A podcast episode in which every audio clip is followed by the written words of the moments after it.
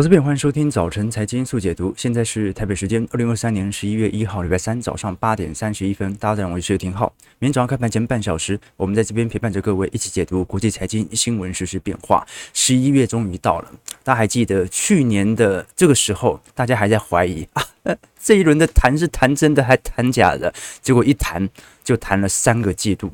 谈到本季度开始有显著的资金回档，应该讲上个季度啦，三季度开始进行新一轮的回调。好，那么到底整体十一月、十二月份的行情到底会不会反映啊市场预估的 EPS 即将下滑，或者景气即将陨落呢？我们来做一些观察，到底市场在反映的到底是通膨持续飙高，对于利率水平升高之后，对于这些科技股估值的承压。大家怕的是这件事情，还是怕的其实是经济衰退呢？你怕通膨过高，跟怕经济衰退，在这个现象，老实说是有一点脱节的。因为短期内全球的供应链冲突已经并不像二零二零年的新冠疫情来的这么冲击那么大，仅仅局限在原油价格，因为中东局势的问题，所以供应链通膨，老实说，对于全球通膨的影响幅度已经不是特别大了。那如果通膨未来是由需求型来进行推动，你可以接受吗？你可以接受由经济过好所吹起的通膨吗？我们看美国股市在昨天开盘时是涨跌互见，在四大指数最终要全部收红，不过涨幅也不是特别显著了，反倒是昨天美国十月份的消费者信心指数啊，持续创造五个月以来的低点，但是大家对于未来十二个月的通膨预期却大幅的成长。好，那要么就是大家认为这个原油问题最终会形成供应链瓶颈，要么呢就是大家认为以后通膨会大增。但是消费会递减。那到底是什么样的因子把通膨给拉上去了呢？我们稍晚来做一些追踪，但至少有些央行是真的守不住了啊！日本央行在昨天哦，虽然再次调整了 YCC 直利率曲线的控制，把十年期公债直利率目标上调到一个 percent，当然这不是一个严格的上限啊，这被市场认为日本央行到目前为止仍然不决定要采取相对鹰派做法或者结束本轮的宽松政策行为。那么日央如果没有 YCC 的具体目标，好，那么。很明显，这个日本债券市场预期哦，这个本来是预期 YCC 政策可能会取消嘛，当时十年债已经先上扬了，结果公布不如预期啊，直接让汇率破底了啊！这一次日元美元对日元一百五十的关卡已经完全跌破，你要想一想哦，这个也不是说从此之后它就不会走升了，而是说你看整体成交量有这么明显的套牢，你要如何让？美元对日元汇率有向下的机会存在呢？尤其日本央行在昨天也顺势的把二零二四年的核心 CPI 直接上调到二点八 percent，啊，这个是已经很明显高于目标的两趴，所以日本是完全完全结束当前过去二十年来的通缩情况，核心 CPI 都二点八 percent 啊，这个僵固性算是很明显的。那有趣的是什么？明年日本仅小幅调降二零二四年的 GDP 哦，GDP 算是调降的，但是呢，核心 CPI 却是大幅调高，而这让市场 开始意识到，到底日本央行想要宽松到什么样的效果？其实不管怎么说呢，昨天一百五十日元兑一美元已经正式的跌破。那么我们要观察整体日元会不会产生新一轮的狙击迹象？毕竟啊，这个一百五十元的关卡已经让市场上有比较大的意外了。因为小摩的预估本来是日本央行很有可能在本轮的央行决策会议就开始结束掉负利率政策，所以我们稍晚来做一些追踪，但。但昨天的讯息还是看得很清楚，标普仍然在年线附近做震荡，尝试的站稳第一轮的回撤。那我们过去跟投资朋友提过，在。上个月中旬，十月十八号，当时美国这些分析师的普遍目标预估值，大概今年最高点是接近四千八百点，今年最低点大概在三千九百点左右，那中位数大概是在四千四百点，这个是在十月份，当时针对前瞻 EPS 的调整，今年的 EPS 调整预估已经调到二百三十二块，那你给它一个十八倍到二十二倍的本益比，大概就是这样的区间，所以目前的状态算是健康的，而如果股市有持续均值回归的机会存在的话，那很快了。我没有意外的话，这些投行很快又会转多啊，因为他也不是认为美国股市将依然崩盘，而是认为有因为经济衰退而持续补跌的空间存在。他讲的是补跌，而不是崩盘了。那我们要必须了解到，整个标普五百指数今年以来的最大跌幅，其实最多也不过就是十个 percent 而已。我们看得很清楚，美国股市从一九二八年以来，长期来看，它算是长牛吉熊了，也就是大概呃一九二零年那段时间的确。呃，股市表现不是特别好，那是萧条的十年。但是在一九四五年，自从战后婴儿潮、二战结束以后，大部分就是标准的长牛吉熊，大概就是每三到四年。会迎来一次股票市场的下杀，那么下杀幅度呢，大概是每十年幅度会比较大一点点，要不然呢，你像一九五三年当年跌幅一点五二 percent，一九五七年跌幅十 percent，一九六二年跌幅八个 percent，你可以观察到，当时就是一个漂亮五十宝贝的生产力循环的上行通道，好，所以三到四年正常会有一波的显著库存调整，那我们都很清楚啊，即便是大牛年，当年的股市跌幅都很有可能会很重，比如说在二零二一年当。时也算是大牛年，整体美国股市标普五百指数年初以来涨幅高达两成八，但当时的最大跌幅也高达五点二 percent。二零二零年新冠疫情最大跌幅是高达三成三，但最后。收到年底，它涨幅还是有一成八，所以呢，每年都会有比较大的跌幅有可能出现，但不代表今年一定会因为这样的跌幅而进入到负报酬。那我们要仔细观察，因为标普五百指数的等权指数当前绩效已经正式进入到负值区间，而彭博所统计的七只科技权值股虽然最近均值有所回调，但是今年以来涨幅还是高达四成五左右，所以这硬是把整体指数撑在高位。必须承认，很多的股票它的基期早就已经下滑许多，而这一些美国股市之所以科技权值股还在持续推升的原因，并不是说它完全的是估值的泡沫所推升，而是它的 EPS 真的在成长。我们看标普五百指数当前的 EPS 成长率仍然持续在缓步垫高当中，预估在今年四季度到明年一季度有可能创下历史新高。那就简单问一句啊，如果从整个标普来看，它的 EPS 创下历史新高。我们不要讲股价一定要创历史新高，但你不太可能期待它立即大跌吧？好，所以必须尊重整个获利上行的趋势。消费的衰退它是一回事，但是消费的衰退它到底是属于基期过高的均值回调，还是那种完全市场上大规模的违约情况的发酵？这个要判断联总会维持在高利率有多久的时间。所以联总会到底是因为景气过热要进行适度的紧缩政策？还是因为他只是想等待通膨下来呢？如果是想等待通膨下来而采取紧缩政策，那就说明一件事情：只要市场一有通缩风险，消费一有退却，它很有可能预防性降息突然就开始发酵了。那，如果我们从具体财报来观察，昨天大家比较关注的是超维，超维在盘后公布本季的财测，其实是比市场预期还要来得低的，一度拖累了盘后重挫四个 percent。不过，超维却特别提到，针对明年 AI 晶片的收入即将突破二十亿美元，对于 AI 晶片的销售预期采取乐观看法，所以呢，也转移了市场对于本季财测不佳的关注。如果我们直接以 Q 四财测来看，这一次预估大概在六十亿美元啊，大概是正负三亿美元左右的预估值，比市场预估的六十三点七亿美元低了大概两亿。不过毛利率还是不错啦，维持在百分之五十一点五左右。那苏之峰是特别提到，公司现在预期第四季的资料中心 GPU 的收入大概是达四亿美元，明年将突破二十亿美元。也就是说，即便明年终端需求商品哦，可能还是会受到一些冲击，复苏程度要看到时候市场的需求。但是 AI 晶片肯定是有所增长的。我们从整体 Q 三的财报来看，本季度是真的不错，只是财测上。大家没有抱持着极度乐观的心态。这一次 Q 三财报是营收是五十八亿美元，年增率四趴，比预期的五十七亿美元来得高。调整后的净利是十一点三五亿美元，年增率有四趴。每股盈余 EPS 七十美分，也比市场预估的六十八美分来得高。也就是说，本季度的财报其实算是远远优于预期，几乎所有指标都比市场预期来得高。那超微目前也在年线附近开始进行新一轮的筑底哦。其实从前阵子我们观察到上礼。拜的 Intel 的财报其实都看得出来，大部分的终端商品需求方，它的库存端其实都在慢慢的好转当中。比如 Intel 本来库存天数大概在去年第四季。最高大概是冲高到一百五十天、一百六十天左右，哦，最近已经有开始蛮显著的回档。那记忆体族群也是一样，你看最近不管是 SK 海力士还是美光，整体库存天数周转天数也在下压当中。好，那除了少数，你像是德仪，德仪就自己这家财报比较悲观，所以从实体状态来看哦，我们就要观察这个终端消费需求明年是不是一定恢复到正值，还是只是年减幅度开始缩减？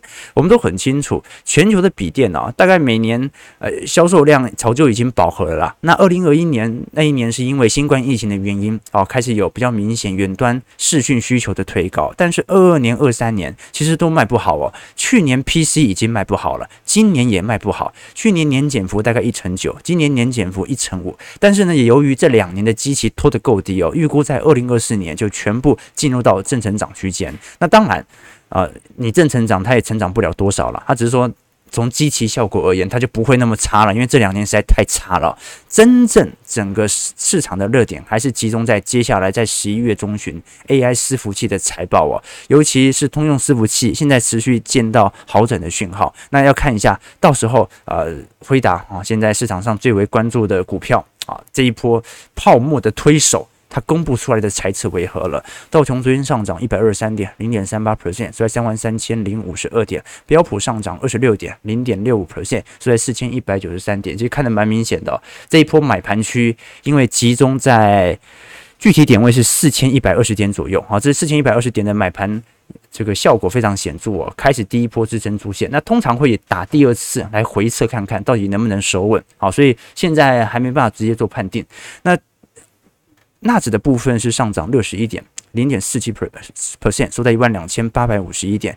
费半上涨三十点，零点九六 percent，收在三千二百一十五点。好，那竟然你看到美国股市近期回档幅度来的这么大啊，一定有某些科技股哦，它是顺势的带动往下跌的。苹果其实早就在前。几个季度啊，当华为推出新手机以后啊，它就已经开始进行均值回调。那你其他像是 Google、微软，都是等财报公布之后才顺势的反映的财报的好或者财报的坏。好，但是呢，你像是特斯拉的部分，就是在这七只股票当中哦，其实我觉得大部分都不差，其实脸书也不算差，Google 也不算差，微软也不算差。Amazon 看起来还不错，真正在现在已公布的五支财报当中，真的表现蛮差劲的，只有特斯拉。特斯拉是真的毛利率下滑幅度很快。我们可以观察到，在十月三十一号统计，马斯克的净资产哦是一千九百三十亿美元，这个是六月初以来他的财富首次跌破了两千亿美元。虽然他还离这个 LV 的执行长布兰布兰德还有一段距离啦，但你可以观察到。这个马斯克最近资产缩水的幅度也非常显著啊！马斯克大概现在有特斯拉十三 percent 左右的股份，这些股票占据了其个人资产的大部分，大概是八成以上。那我们都很清楚，因为 Model 3和 Model Y，在第三季的交车量其实已经下滑了。那因为特斯拉并没有改变本身的交车量目标，所以第四季肯定是要把它给补回来。那现在问题来了，首先在过去的降价潮当中，特斯拉的毛利率从本来在二零二二年一季度接近有三成哦，快速的下滑到今年二季度左右，已经下滑到一成八。当时特斯拉之所以销量没有超越比亚迪，但是整体获利来源仍然远远领先比亚迪的一个重要原因，就来自于毛利率。好，比亚迪毛利率大概只有一成八而已哦，所以几乎是十二 percent 左右的毛利率区隔。但如今特斯拉的毛利率已经完全跟比亚迪一致，而且与此同时，特斯拉的生产成本仍然比比亚迪还要来得高。好，这个是来自于比亚迪本身。在电池技术的平移廉价，好，那这个时候问题来了，就是如果市占率还是无法推升，那么特斯拉想要让财报结构优化，它就必须要开始顺势的调高毛利率，也就是回到价格的上行格局。那如果这个时候价格开始调升，市场的需求会回归吗？所以我们必须承认哦，有些人始终不看好特斯拉是有它的道理的啊。之所以不看好，并不是说特斯拉未来不会是一个强而有力的电动车品牌，而是特斯拉目前的十二个月预估本益比是六十倍啊！啊，你给一个全球早就已经饱和的汽车市场，给它六十倍的预估值，啊，它是几乎是所有传统车厂的市值的加总。你要想象一下，这个汽车市场的增量有这么大吗？好，所以这个是有些人提出的疑问，啊，当然就提供给投资朋友做一些参考。我们就不喜欢做个股的分析，就是怕最喜欢的股票出事了。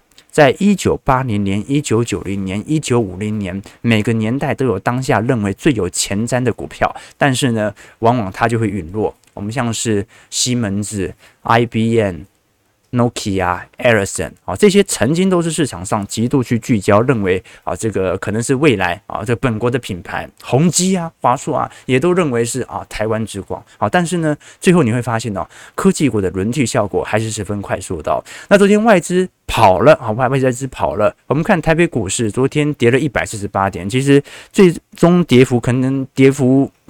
如果是从单月跌幅啦，因为十月份本来就跌得比较重啊，如果加上昨天的跌一百四十八点啊，单月是跌了三百五十二点。其实昨天成交量也不是大到离谱，大概是两千六百六十一亿左右啊，收在一万六千零一点。好，那尾盘最后拉了一根嘛，好，那就很明显，那就关谷进场拉了。我们值得观察的要点，首先是过去被视为 AI 概念股的这些伺服器概念股，你像广达开高走低，重挫八 percent。智源、台光电、光宝科、技嘉、微影等等，跌幅都超过六趴。我们过去跟投资朋友提过啊，你要是轮到 AI 行情，也不该是这些呃组装厂优先上涨吧？那一定也是台积电先受惠啊。但是我们都很清楚啊，它连台积电占比的营收幅度都没有多大。一成都不到啊，更何况是这些伺服器概念股啊，好，大概幅度也没有多大。反而外资由于美台利差持续扩大的原因呢，不断的进行资产的调节。我们看昨天外资的总卖超大概是一百六十九亿。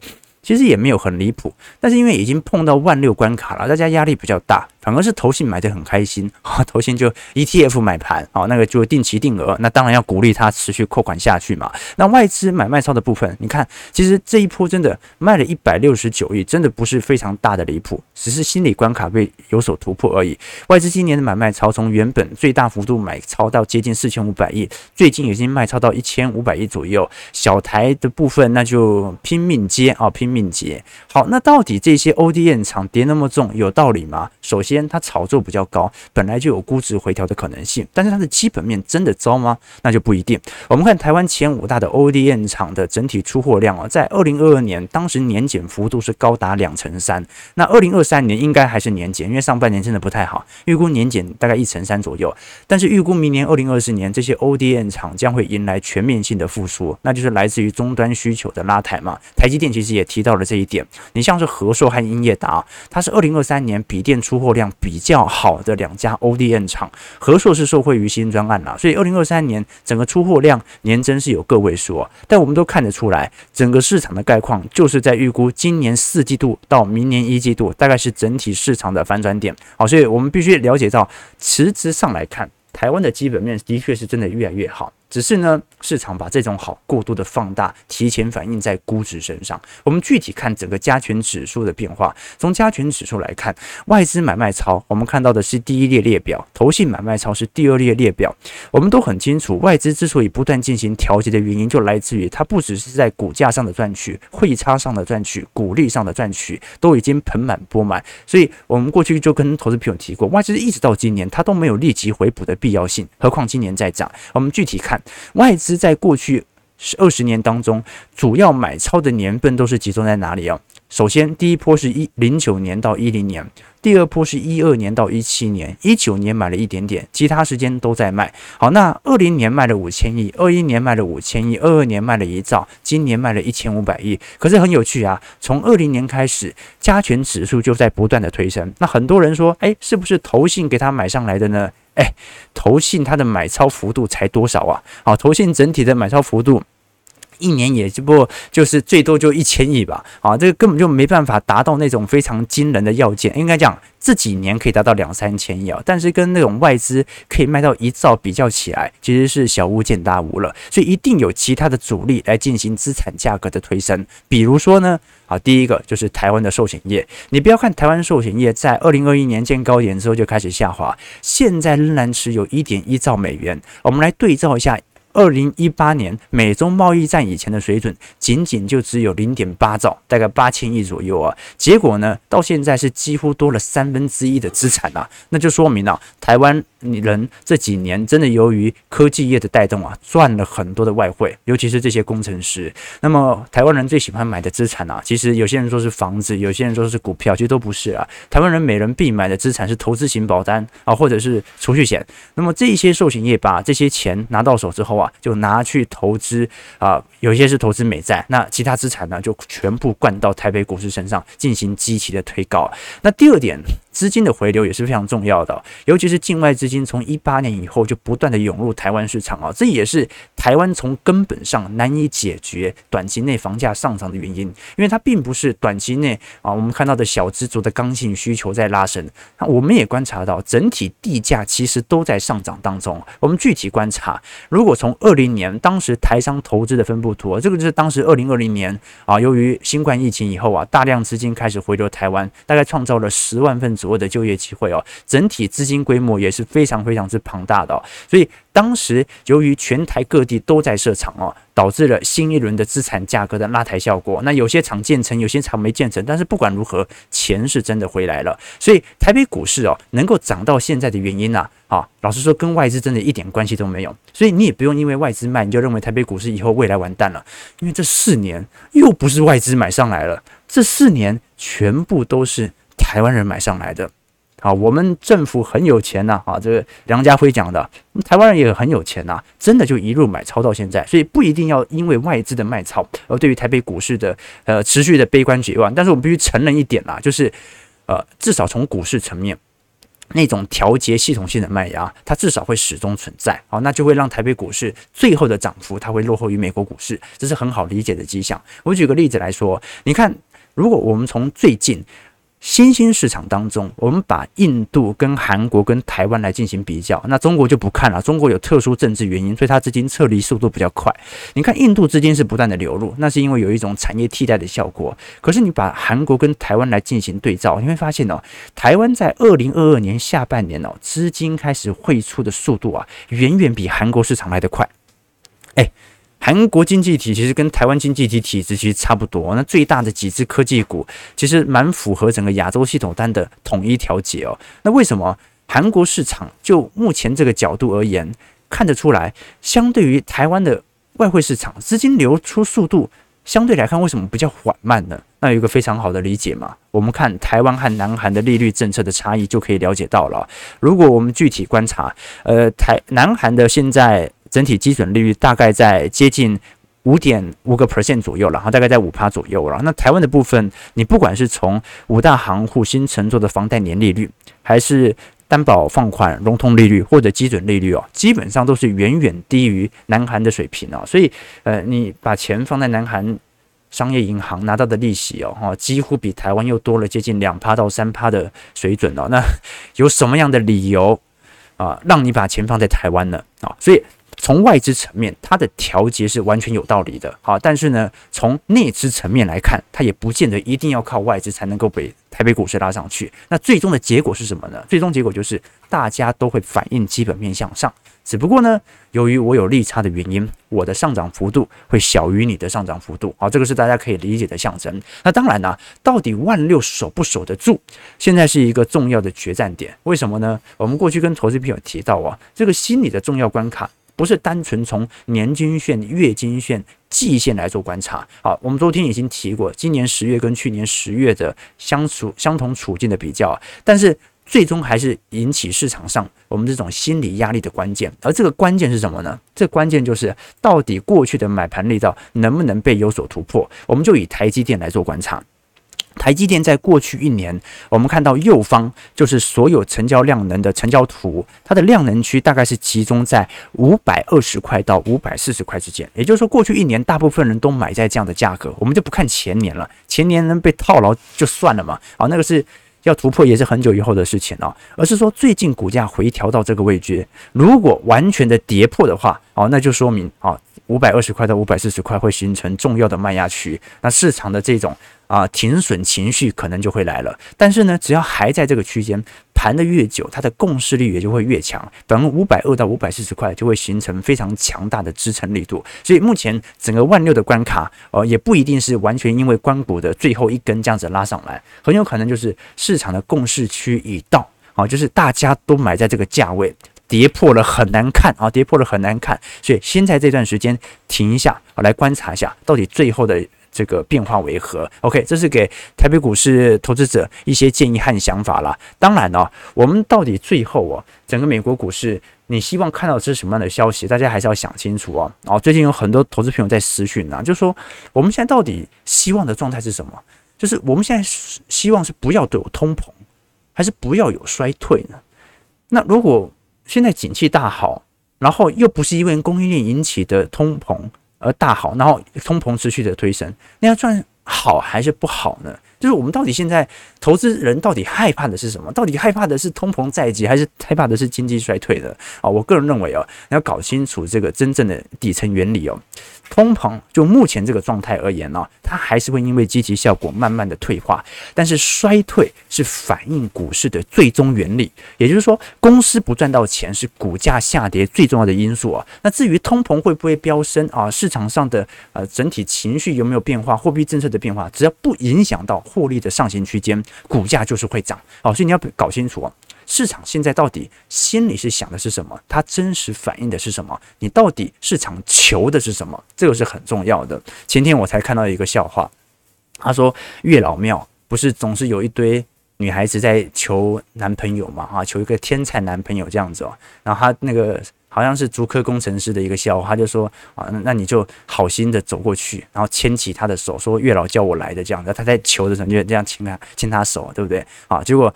你就发现你在警察局这样子，我这地方的笑话就蛮好笑的。他就想说，那女孩子到底求的是什么？她求的是一个男朋友，她求的不是一个丑男，对不对？所以大家要想清楚，整个市场的概况啊。市场现在从新闻上所释放的讯号，跟他真实所希望的，我认为还是有一段差距了。提供给投资朋友，OK，好了，那到底整体市场的概况，刚才从 EPS 层面表现还可以了。那消费层面呢？我们必须承认啊，昨天我们跟投资朋友提到了，美银提出的策略叫做做多老头子，做空小伙子。为什么做多老头子？因为现在 Q 三的 GDP 表现这么亮丽，就是老头子消费这些酒店股啊、游轮啊所推积起来的消费。可是小伙子呢？我们具体看，如果是从美国股市在。八零后、九零后或者千禧年以后出生的小孩，以十八到二十九岁的信用卡的违约率哦，你看得很清楚，红色线哦，它是远远高于三十到三十九岁、四十到四十九岁、六十到六十九岁以及七十岁以上的水平。也就是说啊，你看七十岁，你看那个六十到六十九岁是违约率最低的。也就是说，现在整个市场上有可能出现消费退却的人呐，啊，都不是中老年人。都是年轻人，所以你那些快时尚啊、零售啊、电商啊，美银就认为要小心。但是实体消费真的很差吗？哎，那些真正的有钱的老年人，尤其是婴儿潮世代哦，根本就没有任何具体大规模违约的现象。所以他的策略就是，我们就是做多那些老头子平常在消费的股票，做空小伙子啊在消费的股票，用这样的方式哦，OK，做多老头子，看空小伙子，这样子，OK。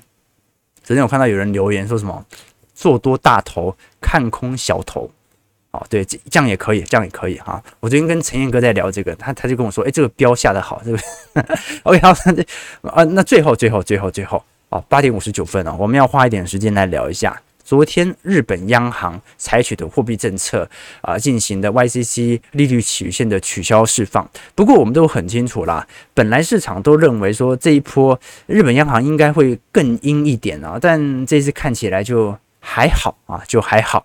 虽然日本央行没有完全的取消 YCC 政策啊，但是它还是有微调对于国债收益率曲线的控制力度，允许长线期的小呃收益率小幅的上升。同时，它也上调了日本的通膨预期啊。那基本上，它几乎就说明了 YCC 曲线已经名存实亡的了。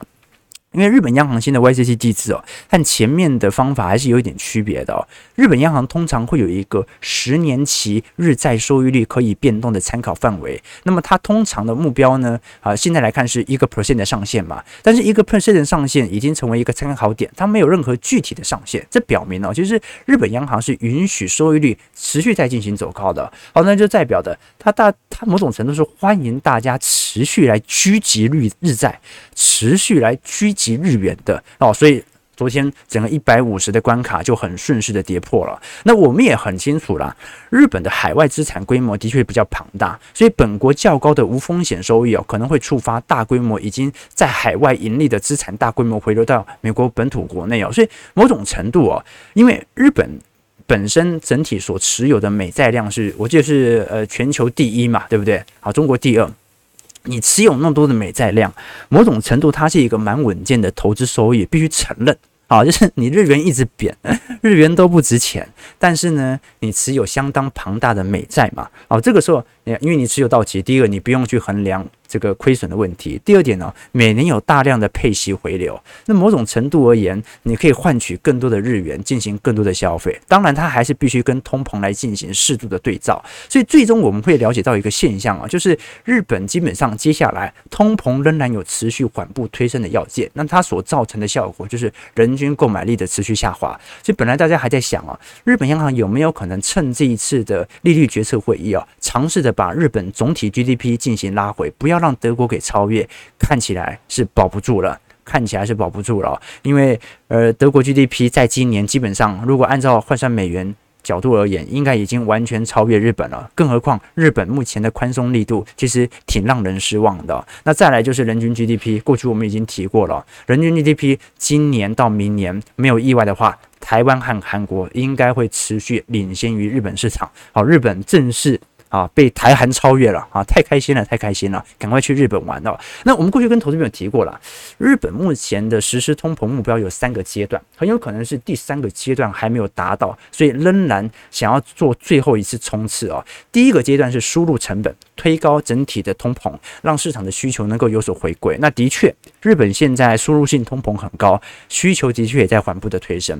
那第二个阶段是通膨的上行，要导致企业要开始加薪，实质工资必须要拉上来嘛。那的确，在今年到明年，其实已经有开始日部分的日本企业已经开始进行大规模呃成本的上行了。比如说像 Uniqlo，然后 Uniqlo 是薪资涨五成啊，三成到五成不等了啊，这涨薪幅度算是蛮大的。但是实质薪资是否有因此翻正？到目前来看，似乎还没有哦。那你说，哎，可是第一个问题哦，是日本的泡沫会不会因为这个原因，就是宽松政策会不会因为这个原因而泡沫破灭？这个也是大家比较关注的问题。原因是什么？就是日本央行之所以不敢随随便便进入到货币政策退场的环节，是因为从过去几年以来，日元跟日股都是呈现高度反向联动，就是日元越贬值越不值钱，反而日股越值钱。这跟台股跟台币逻辑就不一样，台币通常是越强，台股越强，而日元是日元越越弱，日股越强，那就会让市场意识到，哦，就是我的股市很有可能不是由基本面所推动的。啊，是由货币宽松面所推动，所以当货币宽松不再实施的时候，那我日本股市的泡沫可能就会重新的破灭。我举一个具体的例子来观察，这张图表是日本五大商社在二零二三年今年财年的预测值，日经的预估值。你看三菱、三井、伊藤忠、住友、丸红在去年的业绩。啊，跟今年来进行对照，你就可以了解到为什么日本央行不敢随随便便进入到啊紧缩循环或者结束掉宽松政策。日本今年预估三菱商事的总营收大概是九千两百亿左右，去年赚了一点一兆。今年三井物产预估赚八千八百亿，去年赚一点一兆。伊藤忠今年赚七千八百亿，去年赚八千亿。住友今年赚四千八百亿，去年赚五千六百亿；王红今年赚四千两百亿，去年赚五千四百亿。哎，今年五大商社全部赚输给去年呐！哎，我今年赚的钱比去年少，但是我今年股价涨了两成，快三成。那有没有一点泡沫的疑虑啊？好，你说 EPS 创高，那股价创高，我可以理解哦。好，这个营收创低，但是我的股价却涨了三成，那你会不会害怕？好，所以就必须承认，整个资产价格的泡沫是由日央一手所堆起的。他敢不敢自己戳破自己？这个是大家最为关注的要点。所以市场上啊，有主要有两个因子啊。第一是它的通膨目标第三阶段还没有达成，实质工资没有完全翻正。第二阶段就是哦，它的股市涨得有点高啊。日央其实不确定这次如果贸然的结束掉宽松政策，对于日本股市会不会陷入衰退的三十年，当时就是这样子泡沫破灭的嘛。好，所以值得大家来多多一些省思。好，我们看一下台北股市的表现，来跟大家一起看盘。啊，对对对，小编小编应该明天就回来了啊，应该了哦，应该。啊，拜托赶快回来，上涨七十一点，今天预估量能也不大，大概两两千出亿，收在一万六千零七十二点。OK，这个。对对对，费的卖美债还是比日本跟中国还要来得多啊，所以美债跌嘛。对对对，OK 啊，主要是财政部的发行呢，我个人是这样子认为。OK，对，我怀疑你在开车，但我没震惊。哦，我们是一个震惊的财经频道哦，看我们节目的人都是很震惊的人啊。你可能思想比较不符合我们的这个。OK，啊，上上车啊。现在储蓄险被限制了，变成你买寿险啊，你就要投资，就只能买投资型或者外币保单哦。没有储蓄险这种东西。OK，啊，我我记得以前我老爸老妈买很多诶、买很多啊，他就赚那个。我今天快快三趴吧，还是三趴利率哦，这个啊，但这这这就很多台湾人就是比较喜欢买保单嘛，这也可以理解哈，比较属于防御性的资产配件。OK 哦，投资型保单这两哎对，这两年也缩水很多了啦。其实自从防疫保单以后啊，这个产险表现就不是特别好了。OK OK 好，好买特斯拉要有爱呀、啊。OK 苏妈有料，苏妈对 OK，感谢各位的参与啊，我们今天主要是稍微梳理一下。大家比较关注的几项讯息哦，那的确这些讯息在短期内它都有可能影响到资产价格的变动啊。但最终一件事情呢，啊，就是他赚的钱是真的，他涨的就是真的。他没赚到钱啊，他给你再多的估值，那都是假的。好，所以获利的前景它是影响股市中长期唯一的要件，其他都可以抛诸脑后。好，所以投资要依循周期，不要依循判断，买在人家赚的少的时候。卖在人家赚得多的时候，托斯克兰尼说的，买股票要有浪漫的想象力，卖股票要理性看现实。好，在中间呢，要学会等待。好，所以哦，现在当股票市场开始进行均值回调的时候，市场如果真的一路的恐慌下去，那当然是我们周期投资者值得关注的时机。感谢各位的参与，如果喜欢我们节目，就帮我们订阅、按赞、加分享。我们就明天早上八点半早晨财经速解读再相见，拜拜。